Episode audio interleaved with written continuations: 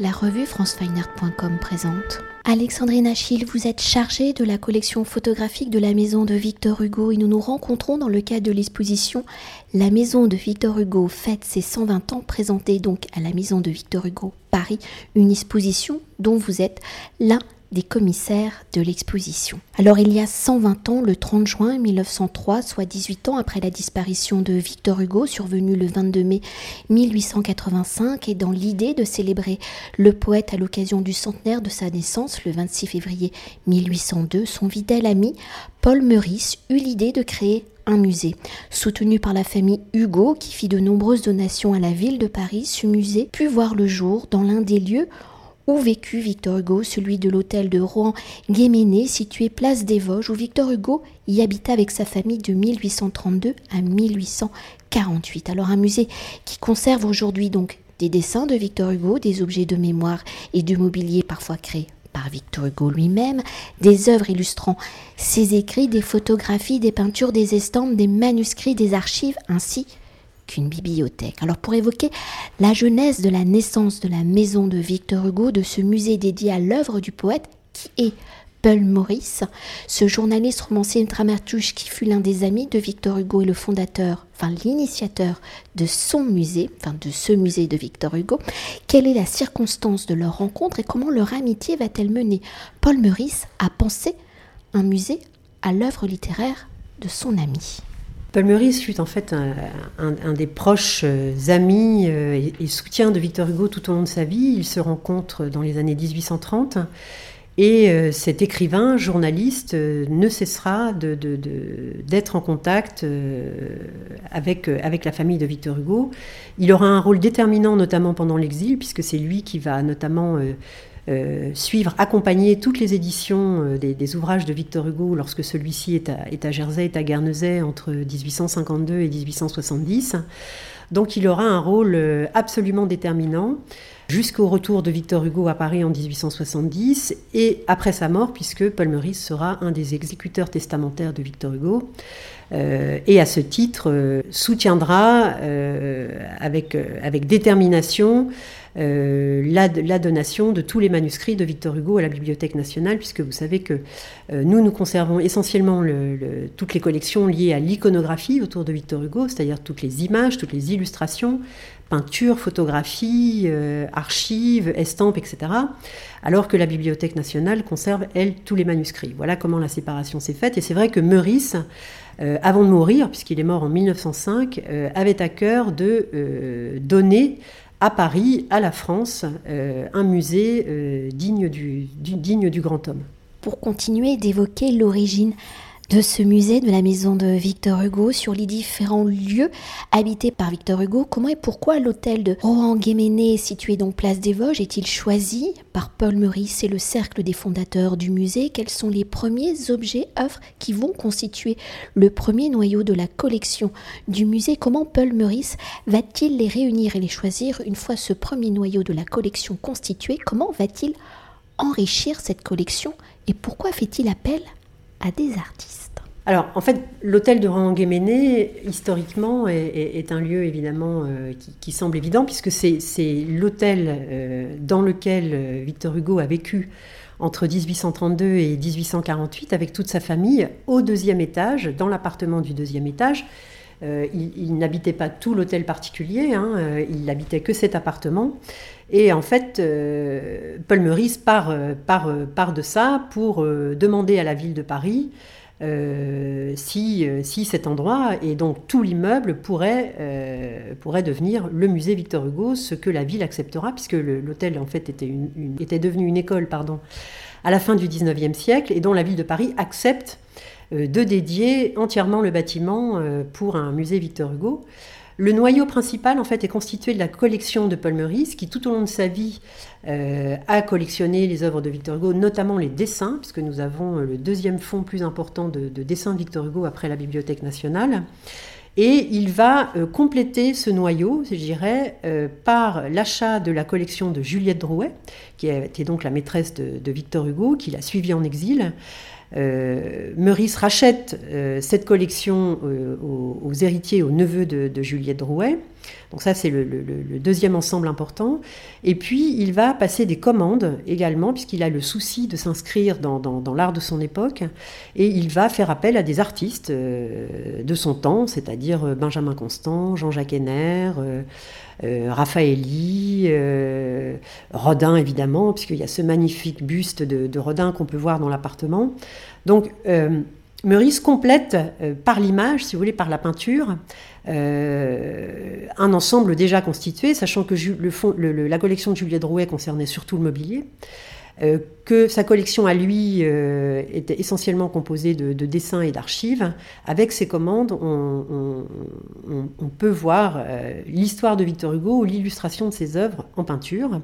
Et puis le quatrième ensemble important, c'est évidemment, comme, comme on le disait tout à l'heure, les, donations faites par, par les petits-enfants de Victor Hugo, à savoir Georges et Jeanne, qui eux aussi donnent au musée un certain nombre de souvenirs familiaux de peinture euh, de, Madame Hugo, euh, de, des enfants de Victor Hugo, enfants, etc. Donc, si vous voulez, ces, quatre ensembles euh, se complètent et forment la base. Et ce qui est intéressant, c'est de voir qu'au fil du XXe siècle, cet ensemble n'a cessé de s'enrichir, de se diversifier à travers des acquisitions, à travers des donations familiales encore, hein, je dirais. Euh, voilà, donc euh, tout ça forme l'ensemble, euh, tout ça forme un ensemble très riche, très divers, que l'on peut voir aujourd'hui à travers nos collections ou dans l'appartement, dans l'appartement de Victor Hugo au deuxième étage. Alors vous venez de l'évoquer précédemment, hein, l'hôtel de Rohan Guéméné était devenu donc une école. Alors, dans l'idée d'y installer le musée, enfin la maison de Victor Hugo, un musée donc dédié aux poètes, Comment cet appartement au deuxième étage va-t-il être constitué? Parce qu'on imagine que il n'est plus dans l'état dans lequel y habitait donc Victor Hugo. Tout à fait. Ce n'est pas, si vous voulez, c'est une reconstitution. Voilà, c'est un peu ce qu'on appelle des période rooms. Euh, c'est exactement ça, comme dans certains musées anglo-saxons. C'est-à-dire qu'en effet, Hugo quitte la place des Vosges en 1848. Il est locataire. Euh, donc l'appartement euh, voilà, est habité ensuite par, d'autres personnes, subit des modifications euh, dans sa, dans sa, dans sa, dans, sa composition, dans ses pièces, dans sa géographie. Et donc quand, quand Meurice, à la fin du 19e, au début du 20e, souhaite récupérer l'ensemble, évidemment, il ne, il ne, enfin, il ne, il ne s'agit pas de reconstituer à l'identique l'endroit comme il était en 1848, pour différentes raisons que je viens d'expliquer, mais, mais aussi parce qu'en fait, l'idée, c'est de donner à voir, euh, c'est de, de, créer un lieu de mémoire, donc qui récapitule, si vous voulez, un peu toute la vie euh, et qui donne à voir des exemples de l'œuvre de Victor Hugo. Euh, et donc forcément, comme on est en 1902, l'histoire de Victor Hugo ne s'étant pas arrêtée en 1848, Meurice veut, si vous voulez, recréer et restituer, le, voilà, à travers trois grandes étapes de la vie de Victor Hugo, euh, avant l'exil, euh, pendant l'exil et après l'exil, euh, par cette période room, évoquer les, grandes étapes importantes et les grandes œuvres de la vie de Victor Hugo. Donc c'est vrai qu'on a un dispositif qui est à peu près le, qui est le même, c'est-à-dire les pièces, l'agencement est, le même globalement, mais dans chaque pièce est évoquée une partie de la vie de Victor Hugo ou une partie de son œuvre, c'est-à-dire par exemple le salon chinois. Euh, qui a été rapatrié de, de, pour l'ouverture du musée en 1903.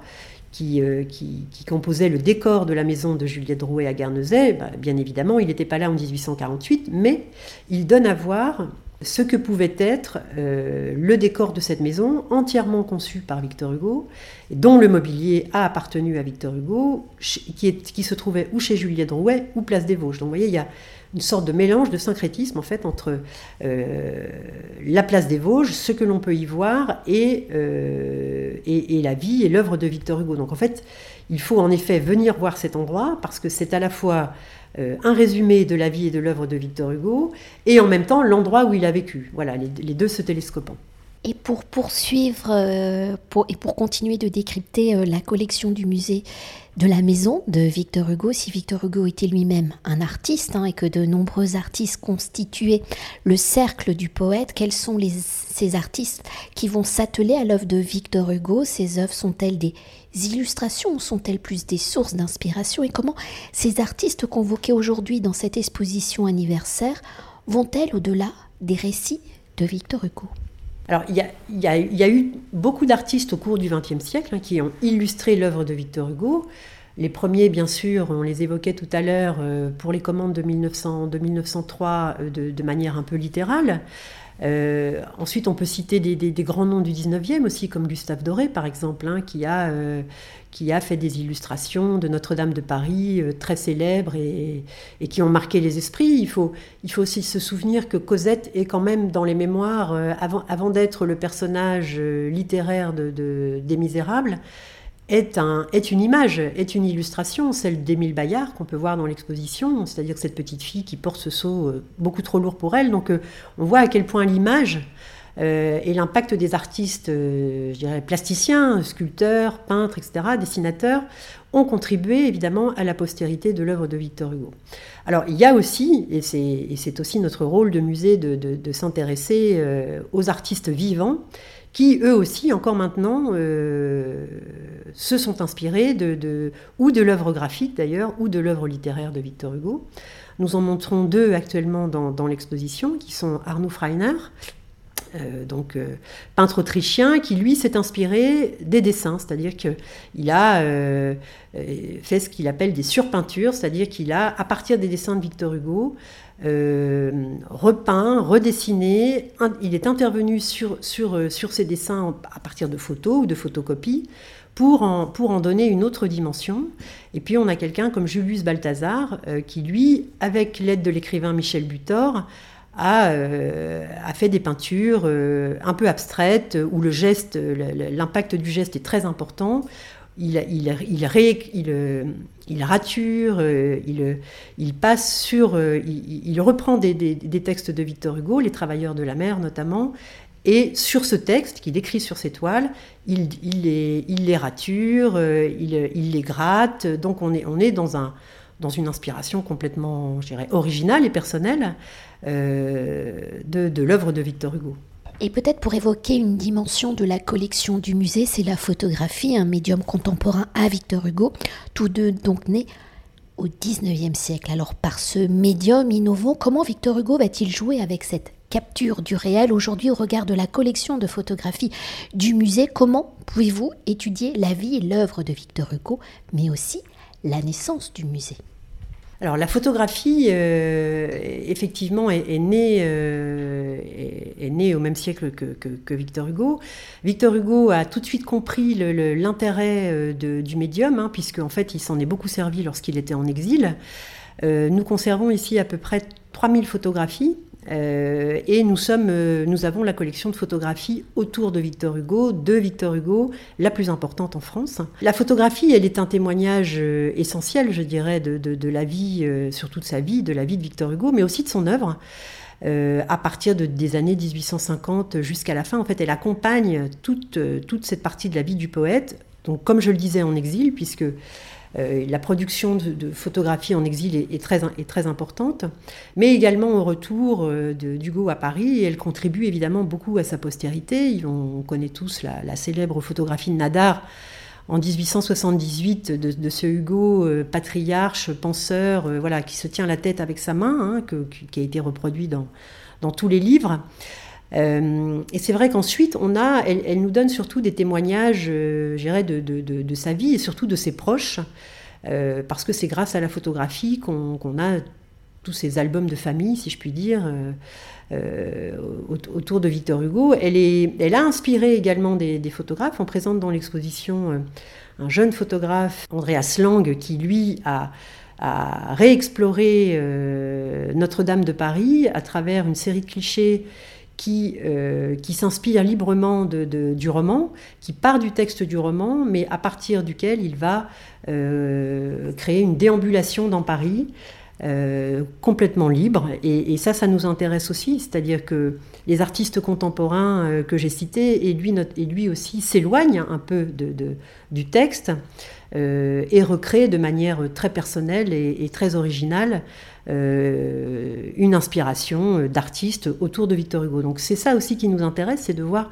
comment l'écrivain, l'artiste, euh, inspire encore aujourd'hui nos contemporains. Et peut-être pour revenir sur euh, l'objet musée, à son ouverture, les salles sont photographiées. Alors entre son ouverture en 1903 et aujourd'hui en 2023, comment la photographie permet-elle de voir l'évolution du musée? Alors, elle est essentielle en effet parce que euh, on a, en fait, il y, a deux choses très importantes euh, qui témoignent de l'ouverture du musée. C'est la presse, euh, bien sûr, les descriptions dans la presse, qui d'ailleurs certaines sont erronées, c'est amusant de le, voir, et la photographie qui nous permet, c'est la seule, hein, c'est le seul médium qui nous permet de savoir comment euh, le musée était constitué, quelles œuvres se trouvaient dans les salles, à quel endroit, comment il a été formé. Donc c'est en croisant euh, à la fois euh, les archives journalistiques et la photographie qu'on arrive à voir et à comprendre comment tout ça s'est constitué. Et on a la chance d'avoir dans nos collections, en effet, des photographies des salles en 1903, qui sont pour nous évidemment essentielles pour, pour, pour comprendre un peu l'évolution. Et c'est vrai que on voit comment le regard sur le musée a évolué entre 1903 et maintenant, c'est-à-dire que, bien sûr, la, composition, la disposition des salles a changé. Euh, à l'origine, il y avait une salle des peintures, par exemple. On, faisait des salles comme ça par, par grande discipline de beaux-arts. Donc il y avait la grande salle des peintures, qui n'est plus du tout la manière dont, maintenant nous, montrons les collections. Euh, maintenant, on, est plutôt sur, une logique un peu thématique. Euh, et qui change à chaque fois que nous faisons des expositions. Mais c'est vrai que euh, à l'époque, il n'y avait pas cette notion d'exposition comme maintenant, et toutes les collections euh, se déployaient sur les trois étages du musée. Alors que maintenant, en fait, ben, seul l'appartement montre, je dirais, les, collections permanentes. Et puis, il y a le premier étage dédié aux, expositions temporaires qui, elles, permettent, nous permettent une grande liberté d'approche dans la façon dont on montre évidemment euh, nos collections, mais pas que, hein, puisque l'idée c'est de c'est d'apporter des regards toujours un peu différents en se servant de nos collections, mais aussi en, empruntant des œuvres à l'extérieur. Donc euh, euh, l'approche elle-même du musée a complètement changé entre 1903 et maintenant. Et c'est amusant de, faire ce grand saut entre les images de 1903 et bien sûr ce qu'on peut voir dans l'espace aujourd'hui.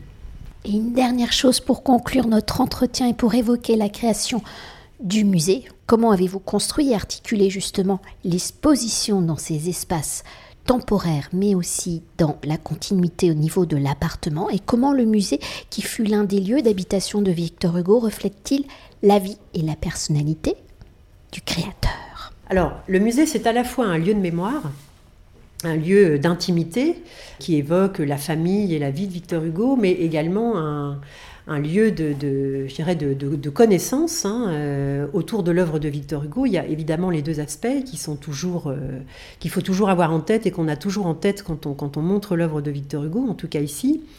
Et l'exposition, elle a été conçue, euh, je dirais, de, manière assez chronologique et historique. L'important pour nous, c'était de, faire comprendre, de rappeler d'ailleurs l'âge du musée, 120 ans, qui est, à la fois jeune et vieux en même temps et de montrer, si vous voulez, à la fois l'origine, qu'est-ce qui a vraiment participé euh, euh, à l'origine euh, à, cette création, de, rappeler tout cela, et de voir comment les collections ont évolué, comment elles se sont constituées au fil du temps. et comme je le disais, avec des, apports contemporains tout au long du XXe et, et encore maintenant. Donc c'est une progression, si vous voulez, chronologique, qui montre à la fois des œuvres anciennes et des œuvres contemporaines. L'idée étant, euh, ça c'est important d'insister, de révéler euh, une, histoire euh, en images. Parce que comme je le disais, autant la Bibliothèque nationale de France a, elle, conservé tous les manuscrits et, conserve le, côté écrit, autant nous, nous sommes vraiment un musée et en ce sens-là, notre rôle, c'est d'insister sur l'aspect de, de l'illustration et de l'image. Donc en fait, vous allez voir un Victor Hugo en image lorsque vous viendrez voir cette exposition, à la fois concernant sa vie, et à la fois concernant son, œuvre, puisque nous montrons essentiellement des illustrations de, certaines de ses œuvres. Nous avons dû faire un choix, bien évidemment. Donc nous nous sommes euh, concentrés sur euh, Notre-Dame de Paris, très connue, euh, bien sûr, une des œuvres des plus connues de Victor Hugo, Les Burgraves, une pièce de théâtre, et Les Misérables, autre œuvre phare évidemment mais aussi des choses un peu, moins, un peu moins célèbres, un peu plus confidentielles, comme La fin de Satan, mais qui ont donné lieu à des, à des, à des, à des commandes euh, et à des illustrations d'artistes comme Émile Bernard, très originales et très méconnues. Et c'est vrai que ça nous semblait intéressant qu'il y ait des correspondances dans l'appartement. Euh, alors là, avec des choses plus anciennes, mais qui font écho à un décor. Par exemple, il y a un très beau portrait de, de, de Madame Hugo, une photographie euh, avec, un, avec un cadre peint par son fils, complètement euh, dans l'esprit euh, victorien des années 1850. Euh, ensemble qui a été réalisé à Guernesey, et donc ça nous paraissait intéressant voilà, de, mettre en écho ce genre de choses. Et également un hommage à Jean Hugo. Donc là, on fait un saut dans le temps, mais, c'est important aussi de, montrer comment la famille, au XXe siècle, a gardé, des, liens avec cet endroit et euh, a toujours, euh, grâce à sa générosité, euh, pu enrichir les, collections du musée. Donc c'est à la fois dans l'appartement un, hommage au, grand donateur, à la générosité de Jean Hugo, et à la fois à des œuvres qui ont été acquises récemment, puisque le musée continue évidemment à enrichir les collections. Euh, ça ne s'est pas arrêté en 1903 et euh, voilà, depuis quelques années, enfin depuis une vingtaine d'années, mais depuis une trentaine d'années, le musée a à cœur de, continuer à poursuivre euh, l'enrichissement des collections à travers ou des œuvres anciennes ou des œuvres contemporaines. Donc c'est tout ça qu'on montre. C'est toute cette diversité de, tous ces aspects qu'on souhaitait montrer aujourd'hui au public. Merci beaucoup. Merci à vous. Cet entretien a été réalisé par franceweiner.com.